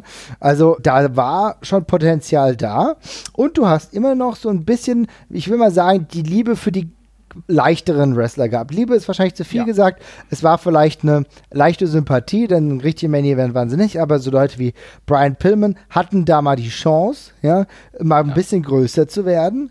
Und dann kommt dann die Komponente, die du eben gemeint hast, noch hinzu. Und zwar die internationale Verzweigung. Denn mit, äh, gerade mit japanischen Talenten war das doch regelmäßig der Fall. Auch, Und die mexikanischen auch. Mit den mexikanischen auch. Mir fallen natürlich eher die japanischen Talente ein, wie The Great Muta, wie Masahiro Chono, nur um zwei zu nennen, die auch regelmäßig dort aufgetreten sind. Ne? Ja. Ja, und da sind wir aber gleich am Punkt, den du gerade schon angesprochen hast, weil du hast gerade schon gesagt, ja, die haben ihren Platz gehabt im Grunde, die waren auch sehr beliebt. Aber, und ähm, das ist in, in, vielerlei Hinsicht kann man das auch, kann man das sogar so vertreten, dass es halt parallel läuft. Aber die hatten halt keine Berührungspunkte mit dem Rest des Rosters teilweise. Und da fängt es halt an weh zu tun. Also, weil du hast diese Cruiserweights, die teilweise die Hütte abreißen, die auch so extrem beliebt sind, aber das läuft dann halt irgendwie in der Under- und Midcard und dann ist da halt Schluss. Da ist dann halt eine Glasdecke, also eine Glasceiling, wie man im Englischen so schön sagt, ja. und da kommen sie halt nicht drüber. Und das ist bei dem internationalen Talent auch so, was ganz oft einfach nur reinkommt, was macht und wieder weg ist und so. Und nicht so richtig in die Shows mit eingewoben ist, finde ich halt irgendwie. Äh, bei den Cruiserweights kann man, ja, also ich gehöre da überhaupt nicht zu. Ich finde, Gewichtsklassen im Wrestling sind mir völlig wurscht. Also ich finde es cool, wenn es ein wenn es Titel gibt, die nur unter äh, von bestimmten Leuten in einem Gewicht ausgekämpft werden können, das ist ja schön und gut. Allerdings, Wrestling ist für mich dadurch auch so interessant, dass man eben kleine gegen große Leute antreten lassen mhm. kann. Muss nicht die ganze Zeit sein, aber es ist cool. Und das passiert in der WCW eben lange nicht. Und als es passiert, möchte ich jetzt noch nicht zurückgreifen, weil wir werden äh, in, der, in dem zweiten Teil dieser Ausgabe vermutlich äh, nochmal auf die eher schlechteren Entscheidungen zu sprechen kommen. Äh, als es dann an die Heavyweight gegen Cruiserweight-Geschichten geht, da ist es eine Katastrophe, größtenteils. Und ähm, ja. Ja, das stimmt.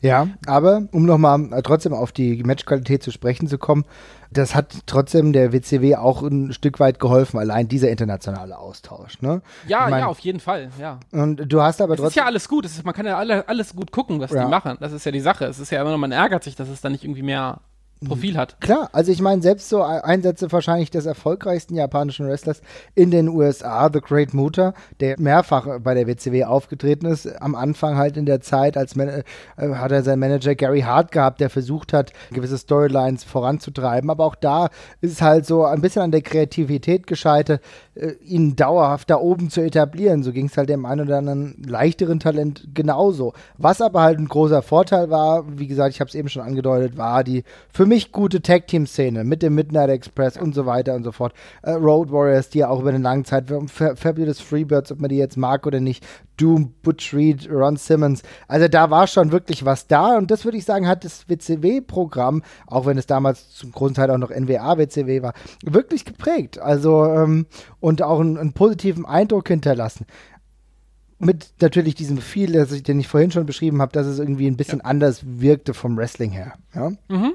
Aber so von der Matchqualität, ehrlich gesagt, tue ich mir auch schwer damit, das mit direkt mit dem WWE zu vergleichen oder WWF zu vergleichen. Aus den gleichen Jahren. Also ich würde mir wahrscheinlich nicht anmaßen wollen zu sagen, in dem Jahr war die WCW, in dem Jahr war die WWF besser. Das kann ich, glaube ich, gar nicht so genau sagen. Nee, also das ähm, sind immer Zeitabschnitte, über die wir da reden, auf jeden Fall. Aber ja. Aber ja, es ist übrigens, aber ich wollte noch mal ganz kurz sagen, also gerade mhm. bezüglich der, der, wenn wir nochmal auf die Cruiserweights kurz zu sprechen kommen, da ist es nicht nur die Matchqualität, sondern tatsächlich auch, was die Charaktere angeht, wo die WCW sehr, sehr gute Arbeit geleistet hat. Weil mhm. die haben wirklich jede Menge Charaktere, die für sich stehen, die cool sind, die auch teilweise lustige Storylines wirklich haben, die gehen oft nicht lange oder so, aber die machen was. Und ich habe schon Chris Jericho angesprochen, ja, das war, war cool, was die mit dem gemacht haben, größtenteils. Das war ein geiler Charakter da. Ja. Und ähm, auch ein Dean Belenko und so hatte eben seinen festen Platz da irgendwie und das hat schon funktioniert. Und ähm, das sind auch Sachen, die die WWF lange nicht geschafft hat. Da war das eben immer auch ein Brei von Leuten, die da irgendwie rumgeturnt haben in den Leichtgewichtsdivisions, aber damit war es dann irgendwie auch schon oft gesagt. Ne? Und ähm, die WCW hat es eben, hat, man kann von dieser Parallelität halten, was man möchte. Äh, in dem Fall hat es ihnen aber gut getan, weil sie ja eben einfach die, ihre eigenen Stories hatten und das hat eben teilweise sehr gut funktioniert. Ja, und da hat die WCW ja auch einen Elfmeter verwandelt, den ihr die ECW hingelegt hat. Denn die ECW hat ja auch diese Talente zuvor schon genommen und hat sie erstmal einer größeren Öffentlichkeit vorgestellt. Benoit, wie gesagt, Eddie Guerrero, Psychosis und so weiter und so fort die eigentlich ihre ersten Schritte in den USA gemacht haben, also natürlich jetzt Benoit nicht, aber die Malenko auch nicht, aber trotzdem, die auch schon weit davor in Indies waren, aber ECW war der nächste Schritt. Und die haben aber, die, wenn du sie aus der ECW kennst, kennst du sie wegen ihrer Matches. Ne? Das ist ja. dann später bei der WCW auch noch so, aber die WCW, und das ist genau das, worauf ich raus wollte, äh, hat auch da dem Ganzen ein bisschen Form gegeben, mit eigenen Storylines, mit Charakteren. Also das heißt, es war der ECW-Einfluss und genau diesen Elfmeter da verwandelt hat, der übrigens aber grandios gescheitert ist, wenn es im Hardcore-Bereich geht. Mhm, vielleicht mhm. auch noch sprechen können. Aber da hat es gut funktioniert. Also sowohl internationale Superstars, wie gesagt aus Mexiko teilweise, auch vielleicht auch aus Japan. Da war gut, da hat auch vieles nicht so gut funktioniert. Aber trotzdem, ich meine, Yuji Nagata, der jetzt jüngst ja so am absoluten Spätherbst seiner, Herbst seiner Karriere ist und diese wahrscheinlich jetzt auch bald beenden wird. Aber den habe ich zum ersten Mal immer durch die WCW kennengelernt. Ja, also da ist vielleicht nicht vieles optimal gelaufen, aber muss man ja auch mal so sehen, vielleicht gar nicht so verkehrt, dass man überhaupt mal so Leute kennenlernt. Und ja. ähm, Da wollte ich nur sagen, das hat die WCW auf jeden Fall besser gemacht als die WWF in dieser vergleichbaren Zeit. Wir haben jetzt natürlich einen großen Zeitsprung gemacht. Ich habe jetzt erstmal so über die Anfang 90er nee, gesprochen. das war, war, ja, war, war richtig. Man kann die Sachen ja nicht zeitlich abgeschlossen Nein, betrachten. Das auf- sind, ja oft, das, sind, das sind ja oft Profilsteine von dieser Promotion, die sich durch, durch das ganze Bild ziehen. Und da müssen wir natürlich ein bisschen springen. Geht. das ist ja genau der Punkt, denn im Ende ist es doch so, überlegen wir uns doch mal, jetzt seien wir mal so ein bisschen frech. Und wenn ich mir überlege, dass die WCW es geschafft hat, sehr viele Mexikaner zu etablieren, den einen oder anderen Japaner irgendwie in das Programm ja, reinzubringen. Meine Rey Mysterio war einer der größten Stars. Das darf Auf man nicht aus jeden- ne? auf Also ist jeden halt Fall. Auf, und, und, und der hat davon dann gelebt und dann hat es die WWE irgendwann auch irgendwo gecheckt. Ja. Aber selbst Leute wie Conan und so weiter und so fort, die haben da schon, die haben schon einen gewissen Wert dann gehabt. Und äh, ich will gucken, äh, in der vergleichbaren Zeit bei der WWF hat es überhaupt nicht funktioniert. Da gab es Kai die dann mit merkwürdigen Storylines gegen Val Venus irgendwie ihm den, das Glied abschneiden wollten. Vielen Dank dafür. Aber da ist so viel, von gerade von Cruiserweight-Seite, äh, so viel absolut gescheitert und auch halbherzig versucht worden. Also da muss ich sagen, für mich, wenn es um das internationale Talent geht, Punkt für die WCW. Ja, und da haben wir doch auch noch ein Soundsnippet von dem Strigger. Das äh, passt jetzt, glaube ich, gerade exzellent. Also dann hören wir uns das doch mal an. Ja, Hallöchen. Ich freue mich, dass die Ringfüchse mich mal wieder für einen kleinen Beitrag für ihren tollen Podcast hier verpflichtet haben.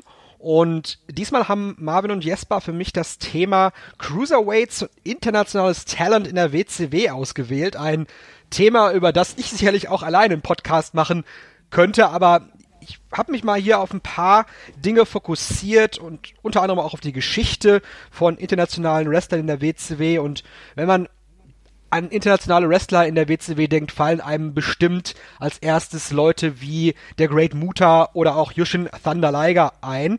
Und das hängt auch damit zusammen, dass es seit 1990 eine offizielle Zusammenarbeit zwischen der WCW und New Japan Pro Wrestling gegeben hat. Und in den frühen 90ern kamen vor allem eben japanische Wrestler wie Tatsumi Fujinami, äh, der einen jungen Takayuki Isuka mitnahm nach Amerika. Dann gab es 1992 sogar bei Starcade in den USA ein Match um den WCW-Titel zwischen Masachono und dem Great Muta. Ja, und Kensuke Sasaki war ja 1995 noch US Heavyweight Champion und war dann auch Power Warrior, also er war auch ein Teil der, der Road Warriors damals.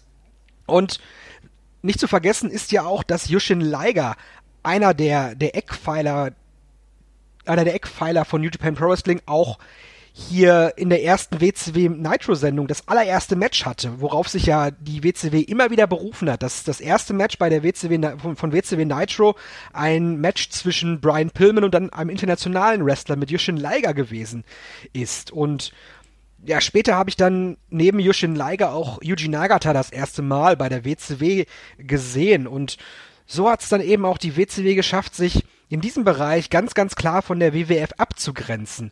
Und die Ergänzung von mexikanischen Luchadores hat das Ganze dann nur noch verstärkt, nachdem US-Fans 1994 mit dem Pay-per-View When Worlds Collide von AAA erstmals auch den Lucha Libre-Stil in den USA sehen konnten. Und dadurch kamen dann später eben auch Wrestler wie Eddie Guerrero, Rey Mysterio Jr., Conan, Psychosis, Juventud Guerrera und später Leute auch wie La Parca oder ähm, wie sie alle heißen, Cyclope zur WCW. Und Conan wurde ja dann sowas wie ein, wie ein Agent für mexikanische Wrestler bei der WCW.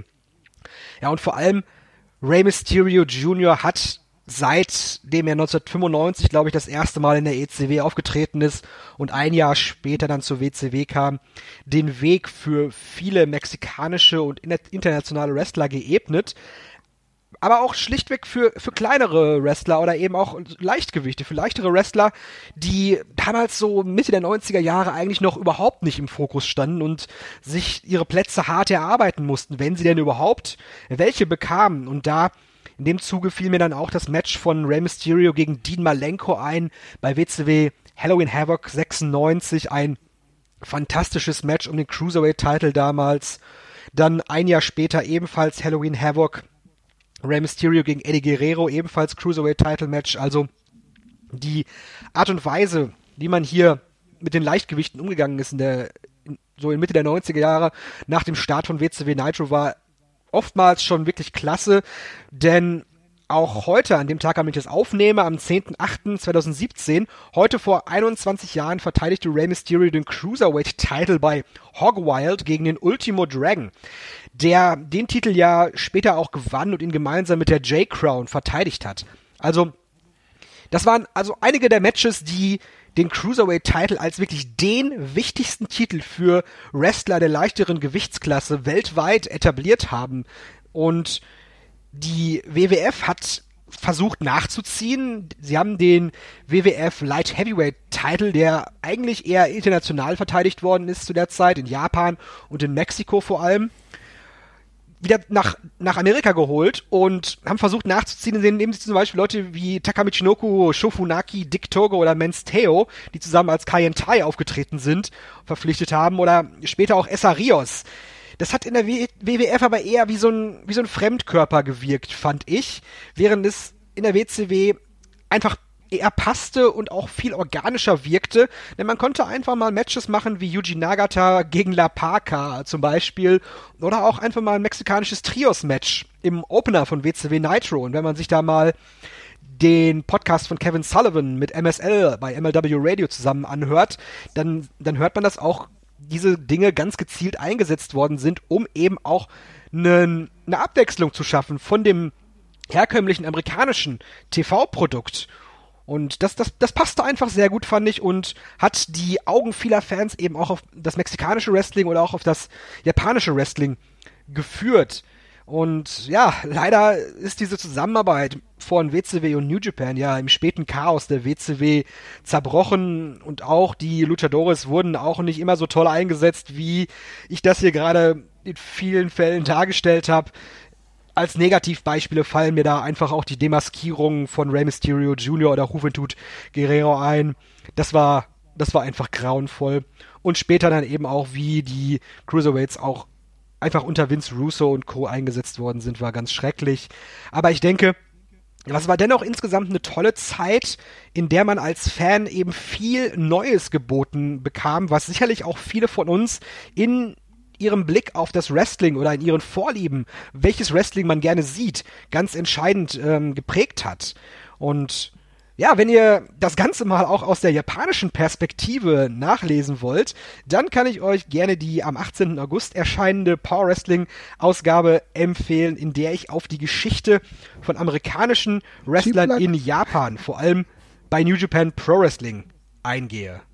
So, ja, nun aber genug von mir. Ich bin sehr gespannt auf diese WCW-Ausgabe. Die WCW hat mich auch in meinem Fan-Dasein sehr, sehr geprägt, weil ich früher ein WCW-Kind gewesen bin. Die WWF war damals nichts für mich. Das habe ich nie irgendwie, äh, da habe ich nie einen Kontakt mitbekommen oder ich bin nie so wirklich mit der WWF warm geworden damals. WCW, das war meine Leidenschaft damals und deswegen bin ich sehr gespannt, was hier noch im weiteren Verlauf und auch vielleicht vor mir äh, noch so kommt. Danke sehr, liebe Ringfüchse und bis bald.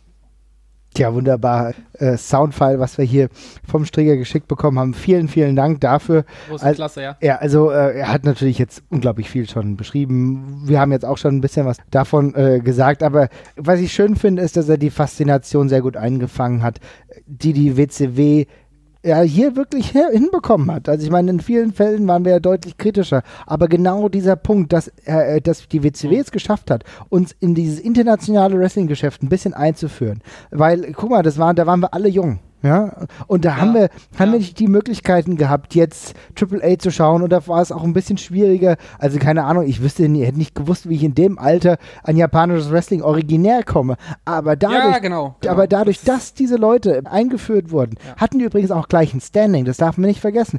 Äh, ich, ich, hatte gleich das Gefühl, okay, guck mal, das ist ein geiler Typ. Wenn der zur WCW kommt, da muss er schon was auf der Latte haben. Ja? Exakt. Also, da, da sprichst du einen ganz wichtigen Punkt an, an den ich so noch gar nicht gedacht habe, aber das fällt mir jetzt auch selber wieder ein. Es ist vielleicht im ersten Moment, wo man, also man muss es vielleicht so ein bisschen segmentieren, weil das erste Mal, wenn man sie sieht und die kommen, dann denkt man sich so, aha, okay, das ist jetzt halt irgendwer, also ich, mir ging es zum Beispiel nicht so, dass wenn solche Leute zum ersten Mal da waren, dass ich mir dachte, oh, der muss jetzt aber besonders geil sind, weil das waren oft einfach erstmal nur Typen so und dann hat man vielleicht auch nicht beim ersten Mal so verstanden, was die geil gemacht hat. Aber wir haben ja schon mal davon geredet, wie wir damals Wrestling geguckt haben und wie die Bezugswege von Wrestling waren, ja, also dass wir auch Probleme hatten an, an als ich jetzt allein an japanisches Wrestling denken, ja, da musste man sich halt Tapes kaufen und dergleichen und so. Und da hatte man durch sowas eben oft seine Ansatzpunkte, sich damit weiter zu beschäftigen. Ne? Dann hat man eben gesagt bekommen, ja, wenn du das schon ganz geil fandest, dann schau dir mal den Kram von Liger äh, vom Super J-Cup äh, Anno, was weiß ich an, ja? Mhm. Oder du hast dir gesagt, ja, wenn du glaubst, dass Takamichi Noko nichts kann, äh, in der WWF, dann schau dir doch mal das und das an. Und so hat man sich dann eben äh, ganz viele weitere Bereiche einfach erschlossen ähm, und hatte dadurch eben schon mal die Leute zumindest schon mal gesehen. Und das waren ja dann witzigerweise auch in der WCW, also manchmal auch wenn sie nur eine kleine Rolle gespielt haben, das waren ja immens wichtige Leute auf dem Markt, wie Strigger ja gerade ganz richtig angesprochen hat. Und da hatte man dann eben selber, vielleicht auch ohne es zu merken, seinen Horizont aber schon mal ein ganzes Stück erweitert irgendwie. Auf jeden Fall. Und es hat sehr leicht mit mexikanischen Wrestlern äh, funktioniert. Allein dadurch, dass sie halt, also die, die, dieses ganze, die ganze bunte Herangehensweise. Übrigens dann auch noch wie bei Leiger, der natürlich mit so einer Maske ankam, die mich faszinierte. Ja. Ich hatte es ja damals schon mal erzählt. Leiger war für mich ein ganz anderes Outfit. Also wirklich, genau. der es einfach rausbricht aus allem und man sitzt davor und denkt, äh, was ist hier los? Bei mir war das nicht nur positiv, muss ich sagen, aber es war einfach was völlig anderes. Und da denkst du natürlich schon, okay, das muss ja eine Vorgeschichte haben hier. Genau, genau. Und bei den äh, mexikanischen Wrestlern, wie halt Psychosis, wie halt, ja, natürlich auch Rey Mysterio, das hat für mich gleich geklickt als Jugendlicher, als Kind. Hat mich das fasziniert. Und das fand ich super, dass die WCW mir eine Möglichkeit gegeben hat, mich auch mit diesem neuartigen Produkt, aber mit dem anderen Wrestling-Stil dann auch im Endeffekt vertrauter zu machen. Und dann gehst du halt den nächsten Schritt und guckst, ach, guck mal hier, wer war denn hier 1995 bei Starcade dabei? Shinjiro Otani. Aha, aha, der kann was. Und dann guckst du weiter und dann gehst du, oh, klasse, oh mein Gott, oder Tenzan oder halt auch so Leute wie Masahiro Chono. Chono habe ich zum ersten Mal auch durch die WCW kennengelernt. Meine Güte, wie habe ich den in den Folgejahren dann geliebt, als er nochmal ein bisschen anderen Charakter bekommen hat und so weiter und so fort. Ja, super. Das ist halt, das darf man nicht vergessen. Bei der Betrachtung der WCW hat sie wirklich dazu beigetragen, den Wrestling-Horizont ein Stück weit zu erweitern, was in dem Maße die WWF einfach nicht geschafft hat. Und ich sag mal so, es ist jetzt vielleicht ein weiter Schritt, aber die Grundlagen, die zum Beispiel gelegt wurden, dass Trigger heute so ein großer Japan-Wrestling-Fan ist, allgemein Wrestling-Fan, aber schon ein großes Fandom halt auch für japanisches Wrestling hat, den hat vielleicht sogar ein Stück weit die WCW gelegt. Ja, und, ja, äh, und bei anderen wird es nicht anders sein. Das heißt also hier schöner Punkt für die WCW. Äh, das war etwas, wo sie nicht nur ihrer eigenen Matchqualität geholfen haben, nicht nur ihrer eigenen Showqualität, sondern im gleichen Maße auch dazu beigetragen haben, dass sich unterschiedliche Stile international besser etablieren.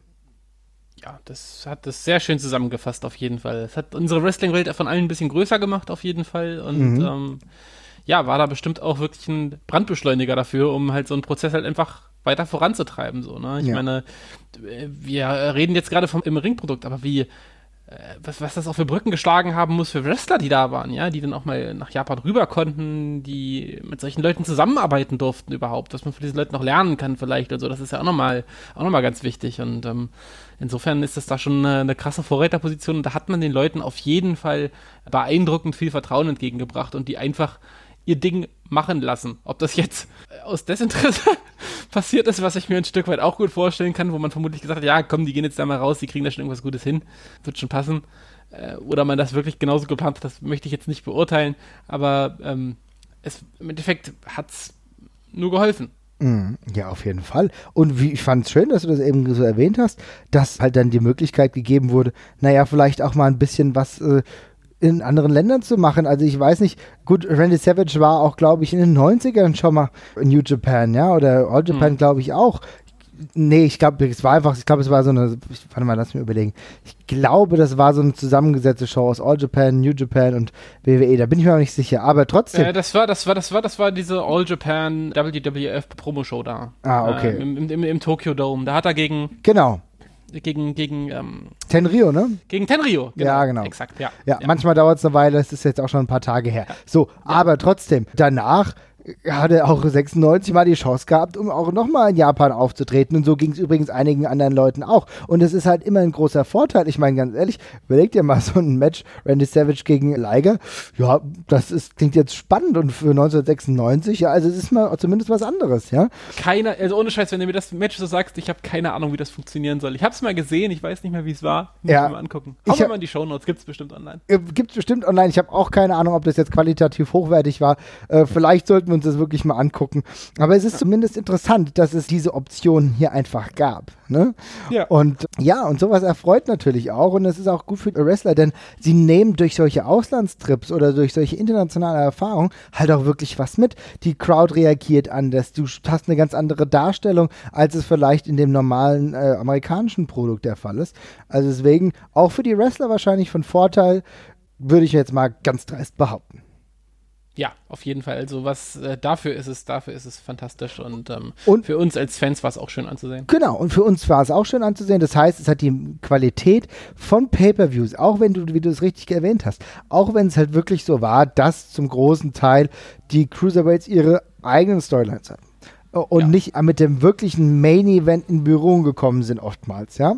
Ja. Es war ja schon eine Unterteilung, die halt teilweise Hanebüchen war, worüber wir auch nochmal sprechen werden. Aber ich muss es kurz erwähnen, wenn dann im Main Event vielleicht Roddy Piper gegen äh, Hulk Hogan äh, im Käfig catcht und du dir die Frage stellst, wir sind aber jetzt hier nicht Mitte der 80er, sondern das ist jetzt hier schon gerade weit fortgeschrittene 90er und du dann in den Undercards die eigentlich guten Matches hattest. Ne? Also äh, da hat sich schon eine Diskrepanz aufgetan, die eigentlich nicht in dem Maße der Leistung der Wrestler Rechnung trägt, aber Ja. zumindest hat es dazu beigetragen, dass ein Pay-Per-View, wenn du unter den Strich dann doch wenigstens einigermaßen ansehnlich war. Ja? man kann sich ja einfach mal versuchen vorzustellen. Also man kann ja, man kann ja mal heute einen Blick in die UFC werfen, ja, ähm, wo es lange Zeit auch so war, dass man gesagt hat, ja, die Moneymaker, die, ist, die Heavyweight Division, He- Heavyweights sind immer das Wichtigste und dergleichen. Und irgendwann war es das Light Heavyweight, wo irgendwie Anderson Silva äh, gekämpft hat und so, wo man dann gesagt hat, okay, dann ist das jetzt wohl der heiße Scheiß. Und dann gab es irgendwann einen George St. Pierre und dann gab es einen Conor McGregor und die Leute, die das Geld gemacht haben, wurden immer kleiner und immer leichter. Wenn man das jetzt mal auf die WCW überträgt und sich überlegt, was da vielleicht hätte gehen können, wenn man es einfach nur geschafft hat, diese Divisions nicht hierarchisch zu betrachten, sondern im Wechsel, ja, und dass man vielleicht auch mal so ein Cruiserweight-Match vielleicht irgendwie schafft, in ein Main-Event zu bucken bei einer Show. Äh, das ist, glaube ich, eine krass verpasste Chance. Ist vielleicht auch, wäre zu früh dafür gewesen, aber das wünsche ich mir halt heute in der WWF eigentlich auch noch. Ähm, und ich glaube, das wäre nochmal ein extrem wichtiger Schritt. Ja, gut, wo, also sehe ich, sehe ich genauso, wobei ich schon sagen muss, dass die WWE ja diesen Elfmeter, jetzt nochmal, ich spreche die ganze Zeit von Elfmetern, ja, das hängt aber nicht damit zusammen, dass ich fu- viele Fußball geguckt habe, egal, nächstes Thema, aber ich würde schon sagen, dass die WWF das, diesen Elfmeter, der von der WCW halt hingelegt wurde, dann irgendwann zwischenzeitlich schon verwandelt hat mit halt Rey Mysterio, mit Eddie Guerrero. Jetzt stehen sie halt ja, wieder vor warte, dieser warte, warte, ja, warte mal, das ist, das, ist, das ist was anderes. Das ist was anderes. Das sind Cruiserweights, die den wichtigsten Titel gewonnen haben. Ja. Das ist, das ist was anderes. Ich, davon rede ich nicht. Ich rede davon, dass man die Division als gleichwertig aufbaut. Ach so, okay, wenn, man das ist schon, richtig. wenn man schon diese Trennung haben will, dass, dass man einfach, dass man, dass ein, dass ein, Cruiser, ein Match um den Cruiserweight-Titel mal Main Event sein. Ja, gut, das, da hast du vollkommen recht. Und ich glaube, das wäre von den Fanreaktionen und von der Beliebtheit kein Problem gewesen teilweise. Ich guck mir eh, Rey Mysterio in der WCW. Er ist, da wir werden da über Rey Mysterio in dem zweiten Teil dieser Ausgabe noch viel drüber sprechen, wenn wir über die, über die Stars der WCW sprechen. Aber der ist so unfassbar over. Ja, es ist, es ist krank. Und ähm, andere aus der, aus der Division, die geht's nicht anders. Und ich glaube, es, ich glaube, es wäre möglich gewesen. Hätte man äh, sich nochmal die, die, die finale Anstrengung gemacht, äh, das so gut aussehen zu lassen wie die Heavyweight Division, wäre da, glaube ich, was gegangen. Und die WWE könnte es heute auch schaffen, aber ja, ja man will es offenbar nicht. Nee, aber ich stimme dir vollkommen zu. Das wäre auf jeden Fall möglich gewesen, weil du hast diesen Titel, was ja Trigger eben schon gut angesprochen, der hat ja äh, zu einer gewissen Zeit einen unglaublichen Wert gehabt. Das heißt, du hättest sowohl von der Wrestling-Welt hinbekommen, dass du sagst, okay, wisst ihr was? Das ist gerade der heiße Scheiß, den stellen wir einfach mal ein Main-Event, weil die Jungs haben sich's verdient. Und ich glaube, dadurch hätte es eine wechselseitige Akzeptanz einfach gegeben. Total. Und ich meine, man macht sich das Leben dadurch auch einfacher, ne? weil es gibt, müssen wir nicht um heißen Brei herumreden, es gibt nicht, oder es gab damals jetzt nicht geile Heavyweight-Wrestler en masse, die irgendwie äh, gleichzeitig das Charisma oder das, das Skillset mitgebracht haben, um, um Shows headlinen zu können. Ja, also da hat man ja oft so ein bisschen zum Kreis gedreht mit den gleichen Leuten immer und immer wieder und dann waren teilweise eine Dürreperiode, aber es mussten ja die Heavyweights im, im Main-Event stehen. Dann hat man alte Leute zurückgeholt. Ja, ich weiß nicht, ob das besser ist, als einfach mal ein paar anderen Leuten den Ball in die Hand zu drücken, damit sie damit rennen. Mhm. Ähm, ich glaube, das wäre schon besser gegangen. Das ist halt, es ist halt gerade bitter daran gemessen, äh, wenn man, wenn, wenn man halt sieht, was für eine Akzeptanz die schon hatten. Und Ja. Und welche Reaktionen sie halt auch gezogen haben. Welche Reaktionen Also ich mein- sie gezogen haben. Ich meine, wenn wir uns natürlich jetzt hier im Vergleich anschauen, wie die Reaktionen bei Pay-Per-Views auf Cruiserweight-Matches in der WWE sind, was aktuell immer noch schwierig ist, ja. Mhm, Und ja. ähm, die Reaktionen, die es aber da teilweise bei der WCW gab, die waren da. Und die waren, Die waren nicht, da, ja. die waren nicht nur da, weil jetzt irgendwie Leute einfach generell re- gern Wrestling geguckt haben, sondern weil die Leute ein super In-Ring-Produkt hatten und auch Ja, in der Zeit auch die Leute es war eine mitnehmen konnten. Hm? Und es war eine prestigeträchtige Division. Es Ja. war eine Division, die was ausgemacht hat. Und das ist halt auch eine Sache. Die, dieser Titel hatte halt ein Alleinstellungsmerkmal, dadurch, dass er nur von bestimmten Leuten eben ausgefochten werden konnte allgemein. Das ist halt was anderes, als wenn du drei Titel hast, die, sage ich mal, die gleichen, das gleiche Ruleset haben, wie jetzt ähm, ein WWE-Titel, ein WWE Intercontinental-Titel und den WWE European-Titel, den rein theoretisch von der gleichen Person dreimal gehalten werden könnte, ja. Da ist natürlich immer eine Hierarchie irgendwie drin. Aber in dem Fall gab es eben von dem Ruleset einfach eine klare Unterscheidung. Deshalb konntest du die Wrestler eben zu dem Zeitpunkt noch nicht so wirklich vergleichen. Und das hat es halt sau spannend gemacht. Und ähm, ja, schade. Also ich muss dazu sagen, ich weiß selber nicht genau, was mir lieber wäre. Eine strikte Trennung, wenn man es so macht, dann vielleicht sogar ja, es ist mir auf jeden Fall lieber als ja, dass man das irgendwie übereinander anordnet. Aber ich finde halt auch Heavyweight gegen Cruiserweight Matches eigentlich geil, aber das hat man ja leider in der WCW auch nicht so gut hinbekommen, wie ich vorhin schon mal gesagt habe. Aber Stimmt, da kommen wir ja. dann noch drauf. Ja. Ja, da haben wir leider gleich eine ganze Reihe von Negativbeispielen mit vielen Wrestlern, die wir hier gerade schon sehr gelobt haben, wo genau das dann äh, furchtbar in die Hose gegangen ist. Stimmt, ja. Ich finde es nur gerade so krass, wenn ich darüber nachdenke, dass ähm, diese Division einfach noch viel größer ist, als man dann immer so im ersten Moment drüber nachdenkt. Mhm. Ne? Wir, wir nennen natürlich diese ganz klaren Namen wie Malenko, wie Benoit, aber halt auch Cyclope, weißt du, und also selbst Super Carlo war dabei. Ja? Super, ich wollte das, ich, genau, den wollte ich, den wollte ich gerade nennen, äh, nennen, aber das ist halt auch die Sache. Das war, der hat, ich, ich meine, ohne Scheiß, wie schwierig sich die WWE damit tut, irgendwelche maskierten Dudes irgendwie halbwegs cool rüberzubringen, weil die können nicht reden, es ist schwer mit denen irgendwie was zu machen, außer sie einfach wresteln zu lassen. Aber Super Kalo und, und Psychosis und dergleichen, die waren irgendwie alle ein fester Bestandteil, die hatten ihren Kult da und ähm, ihren Kultfaktor und das hat funktioniert, waren einfach etabliert. Ja, und wie krass es eigentlich wurde, ich meine, wenn du dir überlegst, La Parca ist einer, Ja. der absolut für mich synonym zur WCW mit Ja, ist ein Maskottchen, WCW-Maskottchen. Auf Ja. jeden Fall. Würde ich The definitiv sagen. Chairman of WCW. Ja, natürlich. Ja. Ist okay, nehme ich. Das Ja? Nehme ich, ja. Und ich finde selbst die ähm, Prince. Äh, wie hieß Ja, Aya Okea, genau. Äh, Das war nicht alles geil, was sie mit ihm gemacht haben, aber sie haben was versucht. Und sie haben wirklich in dem Rahmen dieser Division vers- versucht, was mit ihm zu machen. Und äh, die, die, den Leuten oder ihm auch gerade speziell ein eigenes Gesicht zu verpassen in diesem, in diesem, in diesem Rahmen. Das ist, das ist aller Ehren wert und das ist auch was, was sie damals wirklich ähm, sehr für sich hatten. Und Ja. ähm, zumindest auf dem amerikanischen Markt. Ich meine, wenn man nach Japan rüber gucken, ist das, ist das irgendwie Usus, aber äh, auf, auf dem amerikanischen Markt war es halt schon, war es halt schon ein richtiges Alleinstellungsmerkmal und das kann man nicht hoch genug hängen. Sehe ich genauso. Also, wir haben jetzt nur diesen kleinen Teil. Wir haben uns jetzt ganz schön auf die Cruiserweights fixiert. Ich meine, es Ja. fällt schon auf, dass uns das irgendwie so mit am meisten mitgenommen hat. Es gab natürlich auch im Heavyweight-Bereich, wie gesagt, gerade so Anfang der, ich würde mal sagen, Anfang der 90er, richtig ordentliche Matches, natürlich auch oft mit Ric Flair, der hier ganz zentral im Fokus steht, aber auch Ricky Steamboat. Ricky Steamboat übrigens auch kein typischer Heavyweight-Wrestler, nur mal so als Beispiel. Ne? Mhm. Steamboat ist auch einer, der eigentlich so immer zwischen den Welten geschwebt hat. Dann hattest du aber auch ganz klare Heavyweight-Wrestler wie Vader, Vader, was für eine unfassbare Erscheinung. Für mich einer der Wrestler, die mich gleich mit in ihren Bann gezogen haben, als ich sie zum ersten Mal bei der WCW gesehen habe. Meine Güte, da bekomme ich heute noch Gänsehaut. Wie geil das war, ja, wie geil dieser Typ einfach war. Und ähm, die haben aber auch gleichzeitig konnten die im Ring abliefern, teilweise zum Beispiel auch mit Cactus Jack und so weiter. Es gab nicht nur den Cruiserweight-Bereich, der Heavyweight-Bereich war Anfang der 90er auch richtig gut. Später ist er, würde ich sagen, von der Qualität ein wenig verflacht, ein wenig mehr, könnte man darüber sprechen. Und die Matchqualität war eher im unteren Bereich zu suchen. Ja, das ist so. Ja. Ich würde sagen, wir ja, machen wir den Cut, ne? ja, ich würde sagen, wir machen jetzt einfach mal den Cut. Es fällt schwer, weil ich könnte noch viel weiter sprechen. Aber wir sind jetzt bei einer Stunde 20, wenn ich das hier richtig sehe. Und die nächste Folge, die gibt es dann ganz bald. Vielen Dank auf jeden Fall, dass ihr reingehört habt. Ihr wisst, wie immer besteht die Möglichkeit, schreibt uns auf Facebook, schickt uns eine Mail oder seid at ringfuchspod dabei, schickt uns eure Ideen. Das ist natürlich, wie gesagt, keine abgeschlossene Diskussion hier. Wir wollen wissen, was ihr zu WCW zu sagen habt.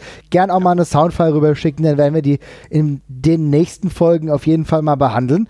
Und ja, das wird schon unser nächstes Thema, denke ich. Also ich denke, wir machen dann nächste, bei der nächsten Aufnahme den Deckel drauf auf die WCW. Und, äh, ja, aber wir haben ja dann wieder, wir haben ja irgendwann wieder einen Zwischenruf und dann können wir die Dinge ja auch mit reinbringen. Ne? Auf jeden Fall, auf alles jeden Fall. Insofern, alles klar. Macht's gut, bis dann. Ciao.